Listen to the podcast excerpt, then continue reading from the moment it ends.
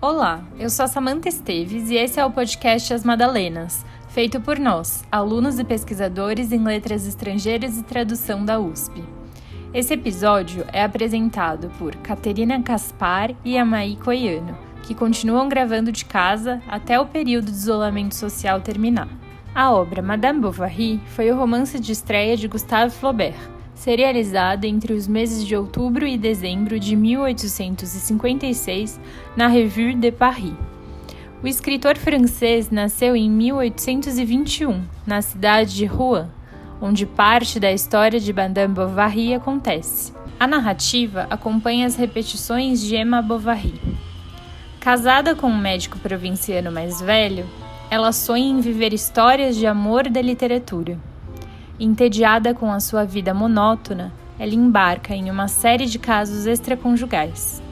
A cada aventura mal sucedida, Emma se afunda na depressão e em dívidas financeiras, expondo as ilusões e contradições da ideologia burguesa. Para falar sobre Gustave Flaubert e Madame Bovary, convidamos Fernanda Ferreira. Doutora pela USP, Fernanda é uma leonina que, como sua orientadora, prefere não dizer por aí a idade.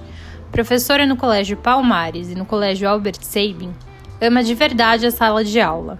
Treina todos os dias, adora cozinhar e tem uma alimentação saudável e impecável. Não come carne, nem praticamente nada de origem animal há quase três anos.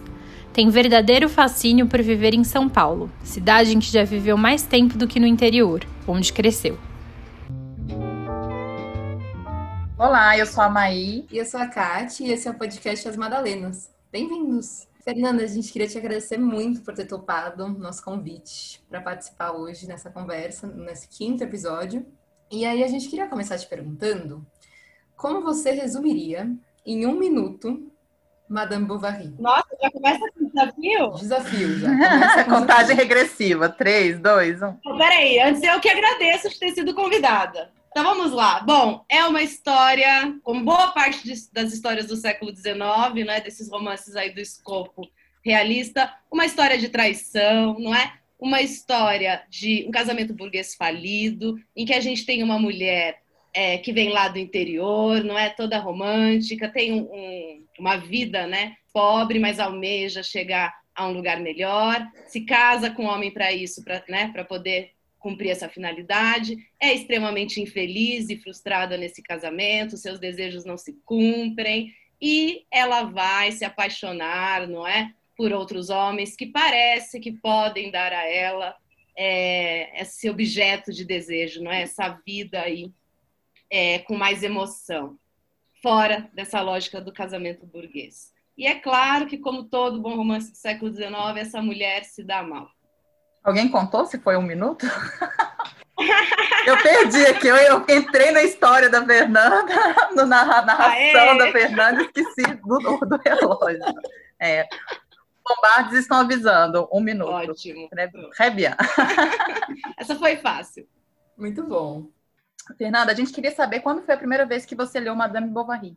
Eu li Madame Bovary a primeira vez, eu tinha 16 anos. Eu tinha acabado de ler O Primo Basílio, e quis continuar lendo, não é? Quis continuar sabendo mais sobre esses romances dessas mulheres. Ah, e o que, que você achou da Emma naquela época? Eu achei a mesma coisa que eu achei da Luísa naquela época. Uma mulher burra. Eu fiquei muito incomodada quando eu li o Primo Basílio, ali quando eu tinha 16 anos, né, no colegial, é, porque, em especial, todos os outros colegas, né, que estavam fazendo a leitura também nas aulas de literatura, eles estavam é, todos muito tocados, não é, com a Luísa, e eu estava irritada, assim, achava ela uma burra e achava o Primo Basílio muito mais legal, assim, um personagem muito mais interessante do que ela naquele momento. E aí, por conta disso, eu fui ler tudo que pude do, do essa na época e fui ler Madame Bovary também, uma vez que é, inclusive foi a professora de literatura, né? Na época que falou, não, mas ela ficou um pouco incomodada ali com o meu fascínio pelo Basílio e aí falou para eu que eu deveria ler Madame Bovary também. E aí eu li Madame Bovary nesse contexto. Então, e a sua opinião sobre ela não mudou até hoje, né? Mesmo depois do doutorado? Do... Não, mas só um pouquinho, né? Eu acho que ela é um pouco menos burra. um pouco menos. Não sei se burra, na verdade, né? É que eu tinha 16 anos, assim. É, eu acho que também tinha uma questão ali minha, né? De pensar a mulher, a figura da mulher, enfim. Então eu achei muito fraca. Não, não exatamente por ela ser movida pelo desejo, mas por ela ser facilmente ludibriada pelo desejo, sabe? O que a exasperava era que Charles não parecia perceber o seu suplício. A convicção que ele tinha de estar fazendo feliz lhe parecia um insulto imbecil, e a sua segurança a esse respeito, uma ingratidão. Eu acho mesmo que eu tinha um certo incômodo assim com toda aquela instituição ali também de punição, né, da mulher. Então, sei lá, eu lembro que logo que eu entro na faculdade, eu fui na Dama das Camélias, enfim, né? Então, eu fui tentando compreender melhor o que, era essa lógica aí tão grande da punição é, dessa mulher que vive esse momento. E não só da punição, mas aí também essa culpa um pouco do que ela lê, né? E eu acho que sempre foi isso que me instigou também para depois chegar lá e, e, me apaixonar, né, de vez por Buvard e Pécuchet. Eu acho que também essa questão, assim, né, da, dessa não culpabilização, né, porque não é essa lógica, mas talvez como eu entendesse naquele momento, né, e como se diz o clichê aí desse, dessas mulheres, é um pouco como se a culpa fosse a literatura, né? Então assim, que é o clichê maior para se falar dessas mulheres do realismo aí, se, se dá para dizer assim. Né? Agora pensando então nisso, nessa estupidez, nesse, nesse incômodo que você teve de achar ela burra e falar como assim que essa mulher está fazendo e ficar procurando depois várias outras mulheres na literatura para te consolar, digamos. Como que você poderia talvez identificar isso como motivo para você uma espécie de convite no final, o incômodo, né? Então, porque normalmente a gente fica fascinado, né? Então, tá, uh, o que a gente tinha pensado originalmente era te perguntar sobre esse fascínio, mas seria um incômodo mais. É, como que você observa? Não, mas eu acho que é um fascínio também. Eu acho que é um, é, é, é um incômodo que é um fascínio, né? Eu acho que, que essa lógica do, do desejo, né, e dessa falência um pouco do, é um desejo muito grande, mas que parece estar sempre à beira de, de falir, né? De, de não dar certo. Eu acho que é um pouco isso que me motiva. E que me motivou, por exemplo, e que me fez me encantar muito, não é? Quando eu leio Buvary Pécuchet. É, se você puder contar muito, muito brevemente, assim, até em menos de um minuto, é, sobre o Buvary Pécuchet. Bom, Buvary Pécuchet, essa história que me encantou demais, não é? Ela também pode ser em menos de um minuto, porque ela não tem nada de excepcional no sentido de que é a história de dois homens que se encontram no primeiro capítulo, não é? Eles vão descobrir que eles têm muitas coisas em comum, ou pelo menos acham que têm, e a principal delas é que os dois são copistas e os dois gostam de ler. Os dois acham que têm o mesmo desejo que é viver no campo, né? Viver isolados, lendo. E aí, providencialmente, um deles ganha uma herança de um tio que morreu, e aí com esse dinheiro ele pode comprar, né, uma, uma propriedade no interior e os dois vão morar lá e eles se enchem de livros, por quê? Porque eles querem ler. E começa uma grande aventura de leitura, então eles chegam lá e falam: olha, no finalzinho do primeiro capítulo, talvez fosse bom a gente aprender sobre agricultura, não é? Para poder cultivar as coisas aqui. Ótimo, então vamos ler tudo sobre agricultura? Vamos. Aí eles passam todos os capítulos lendo sobre diferentes áreas do conhecimento para tentar aplicar a realidade e não dá certo. E aí sempre não dá certo porque talvez eles não leram sobre outra área de conhecimento, que é também uma lógica de um desejo, de uma busca né? Que é bem clichê também ali desses romances é, do século XIX. E eu acho que é a minha busca, né? Eu, eu acho que tem, e aí eu vou dizer muito pensando Bouvard, mas eu acho que também tem, para mim, né, na, na Madame Bovary, na Emma, um pouco o meu fascínio por eu, eu tentar imaginar que talvez pudesse ser diferente. Né? É, então me lembra assim que o meu primeiro contato com com Bovary e Pécuchet, eu também fiquei irritadíssima com os dois. Eu achei os dois muito idiotas assim, né? É putz, mas vocês estão lendo, meu, vocês não, não vão para frente, não é? Caramba, não é assim. E aí eu me lembro que a grande questão, né, também ainda muito pueril aí, quando eu, eu leio Buvary Pécuchet, e que me motivou a estudar Flaubert, foi pensar exatamente, pô, mas eu já entendi que eles são assim, né? Eu já entendi que não vai dar. Mas por que, que eu continuo lendo? Parece uma relação masoquista mesmo, né? Assim, por que, que eu, eu já sei, eu já sei que não vai dar em nada. Né? A mesma coisa eram essas histórias dessas mulheres que eu tanto consumia ali quando eu era adolescente. Até eu encontrar, sei lá, uma obra que, que povoa mais a minha mente hoje, até encontrar a falência. E aí eu falei, ah, aqui a mulher Não foi, ela foi mais esperta, entendeu? Então, assim, foi esse o fascínio agora que eu tenho vivido com a Julia Lopes. Ah, então tá bom. Mas uma coisa que me suscita muito a leitura do, da Madame Bovary é a questão do leitor, assim. Que tipo de leitor eu sou, sabe? Eu sempre me pergunto isso. Que tipo de leitor eu sou? Então, é, é, eu li dois, em dois momentos muito diferentes da minha trajetória, assim, e foram leituras perturbadoras tanto uma tanto quanto a outra, assim, pelas mesmas questões, assim, de, de que, que, tipo de leitor eu sou, sabe? Eu queria saber como que você enxerga essa questão do que papel é esse do leitor para o Flaubert? Olha, eu acho que no geral o leitor do Flaubert é como ele que está sempre buscando está sempre buscando e sabendo que não vai encontrar, mas que também não pode sair dali, que não vai acabar o Varipectiano acaba, eles sabem que não é, não é possível, Flaubert também sabe que não. Essa ideia mesmo da fabulação, né? Essa lógica de continuar fabulando, é, eu acho que é um pouco isso que está no Flaubert, assim, que faz ele ler tanto, a Fernanda lendo Flaubert também ler tanto e buscando tanto sobre isso, buscando sobre as fabulações que nos compõem, né? Então, assim, eu acho que, para mim, tem alguma questão que sempre me perturbou muito, um incômodo com as instituições assim burguesas mesmo, né? E, e, desde muito nova assim.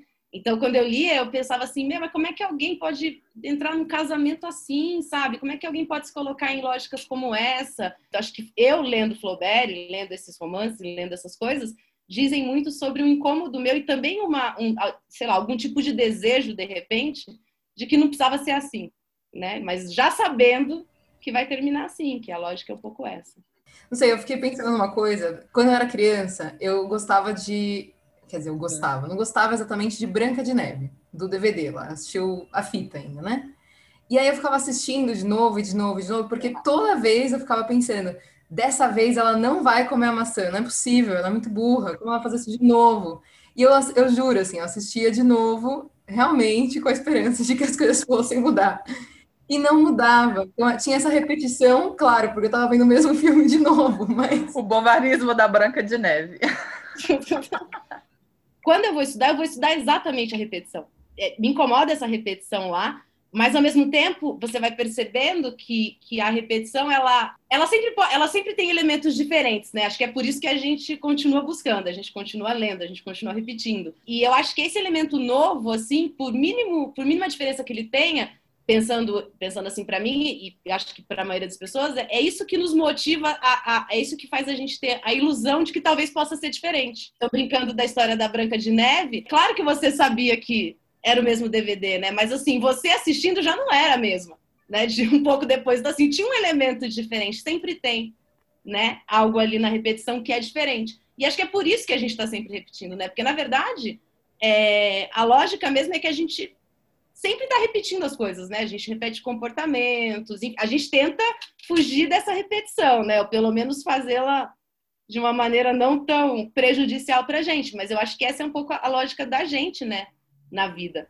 A gente está falando de repetição e na Madame Bovary a gente tem a repetição do caso, por exemplo, do adultério, né? Para além da temática do adultério, o que, que você, você encontra na, na sua leitura do romance? Mais do que a temática do adultério, eu acho que a temática da impossibilidade, né, do desejo na instituição burguesa. É muito sintomático, né? Porque assim, mais do que a mulher traiu ou não, não é? é parece que não dá, não dá para, não dá para se satisfazer. A mulher foi em tempos louca por ele. Amara-o com mil e uma atitudes de civilismo, que ainda mais o afastaram dela. Outrora jovial, expansiva e apaixonada, Tornara-se ao envelhecer, como vinho que exposto ao ar se transforma em vinagre, mal-humorada, lamurienta e nervosa. Sofrera tanto, sem se queixar ao princípio, quando via correr atrás de todas as marofonas da aldeia, e quando à noite voltava dos piores lugares, embrutecido e a cheirar a bebedeira. Depois, o orgulho dela revoltara-se. Então, tornara-se calada engolindo a raiva no estoicismo mudo que conservou até a morte. Não dá para se satisfazer na escolha que você faz, então, dentro dessa lógica que é o casamento. Também não dá para se satisfazer fora dele, porque tem uma punição para isso, não é? Então, assim, é, me parece muito sempre uma interdição. Talvez a repetição da interdição, né? Não dá, não dá para, acontecer. né? Eu, eu acho que a, a, maior questão aí do, do romance, não só do Madame Bovary, mas quando a gente pensa no romance do século XIX, é exatamente, olha, não vai rolar. Né? A lógica burguesa é que não rola, você não, você não pode, você não pode sentir desejo. Porque nem os homens ali. A gente não sabe o desejo dos homens, na verdade, né? Não tem o desejo. É, então, porque então, é aí que tá. São os homens também estranhos, assim, porque eu acho que tudo tem a ver com, ó, parece que tem um problema em sentir desejo. Na a Emma, o desejo físico, não é? É o Buvary Peixê, o desejo de ficar sossegado lendo em qualquer lugar, entendeu? Parece que não dá para ter desejo. Né? Parece, que não, parece que não dá para ser feliz, assim. Acho que é um pouco essa lógica. Impede o desejo e impede também que você esteja onde você, a sua cabeça acompanhe o seu corpo, né? Porque tá sempre querendo coisas ou do passado ou do futuro, mas nunca tá Exatamente. Tá ali, ou de outro. Nunca, as coisas Exato. ou você quer o de é. outro, é. né? Porque, na verdade, a grande questão da Emma é que ela tá. Esse desejo também, né? Fica, fica muito no limite ali pra gente saber se é ela que tá sentindo desejo ou se esse desejo também foi implantado nela. Sim, tem, tem uma construção meio narrativa, né, na verdade. Eu estava relendo e prestando bastante atenção nessa, nesse momento em que o Rodolfo decide realmente começar a ter um lance com ela, né, a, a conquistar ela. Pobre mulherzinha. Isso anda bocejando atrás do amor, como uma carpa atrás da água numa mesa de cozinha. Com três palavras de galanteria, isso adoraria você, tenho certeza. Seria só ternura, seria encantador. E é um negócio totalmente que ele é arquiteta, né? Vai sendo mostrado bem claramente, né? Olha, eu vou fazer assim, depois eu vou me ausentar, e aí ela vai sofrer porque eu não tô lá, e isso vai dar isso super dá certo. Tanto que depois ele começa a se desapegar e tratar ela mal. Ela tá lá totalmente desesperada, apaixonada, se arriscando, arriscando o casamento. Até o momento que ela fica entediada também, que ela, ela o legal da Emma, eu acho, é isso também, que ela, ela entra no desejo e de repente ela fica entediada daquilo ali, ela quer outra coisa. A busca, é. né? A busca total, assim. É, e a busca, eu acho que no final de uma narrativa mesmo, né? Porque o que acontece é que esse desejo dela ou é fruto ali da criação do amante, não é? Ou é fruto da criação, pela lógica do romance, das leituras dela. É sempre discursivo, e eu tenho a impressão de que tá vindo de fora dela, né? Assim, primeiro ele vem externo e aí ela fala, hum, aí ela ouve a história e fala, ah, talvez essa história caiba para mim. Então, assim, nem é um desejo genuíno, né? Assim, ou pelo menos não parece ser. E talvez não haja mesmo desejos genuínos, porque tudo é narrativa, né? Por isso que a gente também, é, eu acho que ler tanto, né, demonstra um pouco para a gente também é, uma vontade, né, uma vontade de encontrar uma narrativa, sabe? Uma narrativa que seja legal, né? Uma narrativa que seja, que, lá, como diria o Guimarães, né, que vai quando a gente pensa lá no, no, desenredo, né, que vai, que vai nos tornar felizes, entendeu? Qual é a narrativa em que eu vou acreditar? E falando em leitura, Fernando, uma coisa que eu tive muita dificuldade de entrar na escrita mesmo, na construção sintática do Flaubert. E eu só conseguia resolver essa questão é, do, de compreender o sentido da frase se eu lia em voz alta. E depois é, eu, eu, eu, li em algum artigo, agora não, não, lembro se foi no prefácio do próprio livro, que disse que o Flaubert ele, ele, ele gritava, na verdade, ele não lia, ele escrevia Madame Bovary gritando, recitando aos berros, e que isso fez parte, né, essa vocalização do texto fez parte da escrita dele. O que, que você acha disso? Como que você vê essa questão da, da, do processo criativo do, do Flaubert?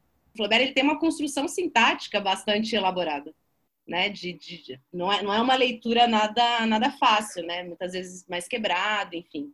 E é um processo de construção, assim, muito de perfeição mesmo, né? Por isso que ele vai gritar, ele vai falar várias vezes, ele, ele tá buscando lá o que ele chama de mo justa, né? A palavra justa, assim, ele tá o tempo inteiro preocupado com essa sintaxe, com a escolha lexical. Então se torna uma, uma leitura é, nada, nada fácil assim. Bom, basta dizer que ele vai reescrever essas páginas, sim, às, às vezes 10 vezes, 15 vezes uma mesma página, né? Até encontrar o que ele quer, o que ele acredita que seja o som, né? O que ele acredita que seja mais audível. Ele tem uma coisa até um tanto clássica mesmo, né?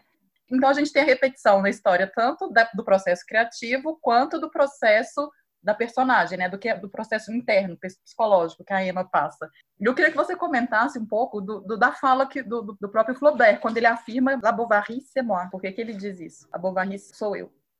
Eu acho que é a busca.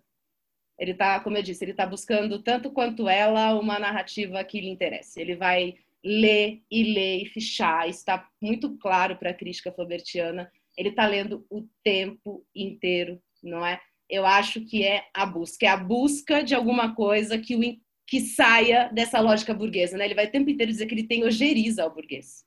Né? Embora ele também pudesse ter ojeriza a Emma, porque no fundo a gente concorda que ela é uma tonta, eu acho que tem, ela ela está buscando, ela está buscando desenfreadamente, ela está buscando. E eu acho que ele também. Então a gente tem a busca no Flaubert, a gente tem a busca na Emma, no, no Proust, a própria em busca do então, tempo. Assim, a busca, né? E, e, a busca assim por sair dessa lógica, né? Porque como eu disse, ele tem ojeriza. Ele vai dizer sempre lá nas cartas, ele detesta o burguês, não é? Ele quer fazer um romance que ele engane o burguês, enfim, ele tá tem, bom, ele vai viver afastado do burguês a vida inteira dele, né? Ele quase não vai para Paris, não é? Ele ele vive sozinho mesmo assim. Se você pudesse encontrar um dos personagens e eu imagino qual personagem você ia querer encontrar. Como que você imaginaria essa situação? Então, numa situação assim, nossa pergunta clássica para tomar um litrão ou um vinho ou um chá, um cafezinho, um cafezinho. Como que seria essa situação? Como você fantasiaria essa situação? O que, o que você diria? Litrão não, né? Que a gente é hipster, toma cerveja artesanal. Mas para tomar cerveja artesanal, eu chamaria a Ema. eu tomaria com a Ema. E eu ia dar um chacoalhão nessa mulher não é para falar assim, minha filha, é você que tem que criar a narrativa, não é? Ela pode vir de vários outros lugares, elas nos constituem, não é? Elas nos ajudam talvez, talvez, né, a compreender um pouco qual é a nossa própria narrativa, mas assim, não deposita no outro o sucesso da sua narrativa. E você acha que esse, é, né, isso de ver no outro a felicidade, então de depositar no outro a responsabilidade da sua alegria de vida, o quanto disso não está vinculado a, a, essa maneira que a gente olha para a instituição do matrimônio? Então, na verdade, antes do casamento, uma grande idealização e depois do, do que, que, acontece o casamento. Os boletos. Começam a chegar os boletos, não é mesmo? Limpar a casa. Mas eu acho que está no casamento, mas eu acho que não está só nele.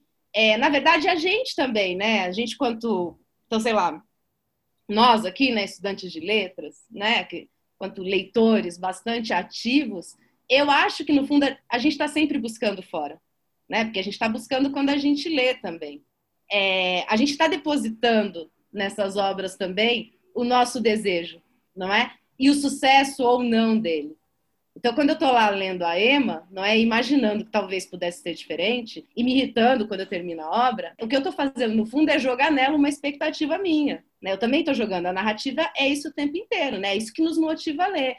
Então, é, muitos de nós, por exemplo, não é a coisa mais comum do mundo para quem gosta muito de ler desde pequeno, é porque é, sofria bullying, entendeu? É porque ficava muito sozinho, enfim, encontrava na leitura essa possibilidade não é? Então, assim, isso é muito comum para nós lá das letras. A gente conhece muita história assim, não é? Um motivo comum. Tem, exatamente, né? Assim, é viver outras coisas a partir da literatura. Então, é claro que a gente sempre faz essa projeção, né? O que me incomoda, da, assim, não acho que seja, nem acho que eu seja melhor do que ela, não é? Mas a ideia é que talvez eu não ponha no indivíduo, que não tem nada a ver com isso, entendeu? Pelo menos eu ponho na leitura, né? Eu ponho na narrativa. E aí ninguém sofre com isso, entendeu? Além de mim mesma, né? Que fico com raiva. Mas é isso, assim, a gente deposita mesmo nessas. É, sempre em outras coisas. A gente está a, a, fonte do nosso desejo ela está fora. E o quanto você acha que é, a Madame Bovary te ajudou na sua vida? Assim, foi por esse incômodo? Então isso te, te ensina, digamos, a pensar a sua própria vida? Eu acho que sim. Assim, eu, eu, eu não gosto muito do termo ensinar, sabe? É, por meio da literatura. Assim, eu não sei se a gente aprende. Nem sei se é essa a, a questão, assim. Talvez a gente queira, talvez a gente leia porque a gente queira aprender alguma coisa, mas ela tá lá para mostrar que não tem nada para ensinar pra gente. Né? O que o Flaubert, acho que o que o Flaubert não tá fazendo é ensinar, né? Ele tá só provocando. E essa provocação levou a obra a julgamento, né? O Flaubert precisou Exatamente. prestar contas à justiça por conta de Madame Bovary. Porque provocou demais, né? Provocou demais. Ela não estava ali para ensinar nada. Ela estava para provocar. E aí, é claro, vai provocar coisas diversas, não é? é eu acho que, que a obra, é, sei lá, de repente provocou em mim uma reflexão contínua aí da, sei lá, da minha posição como mulher, entendeu? Não que isso me faça melhor ou pior, mas eu estou dizendo assim, pelo menos sempre pôr em xeque um pouco esses sentimentos e esses pensamentos, né? e tentar, né, nem sempre com sucesso, como a gente pode sempre ver em terapia, mas pelo menos tentar é, incorrer menos nessas coisas que nos incomodam, entendeu? Eu acho que a literatura me ajuda a promover um pouco essa reflexão de mim mesma, nesse sentido. Mas acho que ensinar efetivamente, não. Porque a gente nunca está disposto a aprender, entendeu? Também. Acho que a literatura não ensina porque a gente não está disposto a aprender. Né? Não, não externo, assim. A gente acha que a gente só aprende mesmo quando é a gente se ferrando na vida. Foi muito legal conversar com vocês, é, saber um pouco mais dessa sua relação com, com Flaubert, de modo geral, né? E especialmente pelo nosso convite com a Madame Bovary. É isso, esperamos que essa conversa inspire as pessoas, os nossos ouvintes, a lerem Madame Bovary e, quem sabe, até lerem outros livros do Flaubert. Deixaremos a indicação da sua tese, da sua dissertação de mestrado, da tese de doutorado, na descrição do episódio. Eu que agradeço, gente. Muito obrigada. Agradecemos a sua presença. Qual que é o próximo episódio, Kat? Gostaríamos de deixar também o um convite para o próximo encontro, que vai ser sobre Marguerite Duras. Muito obrigada.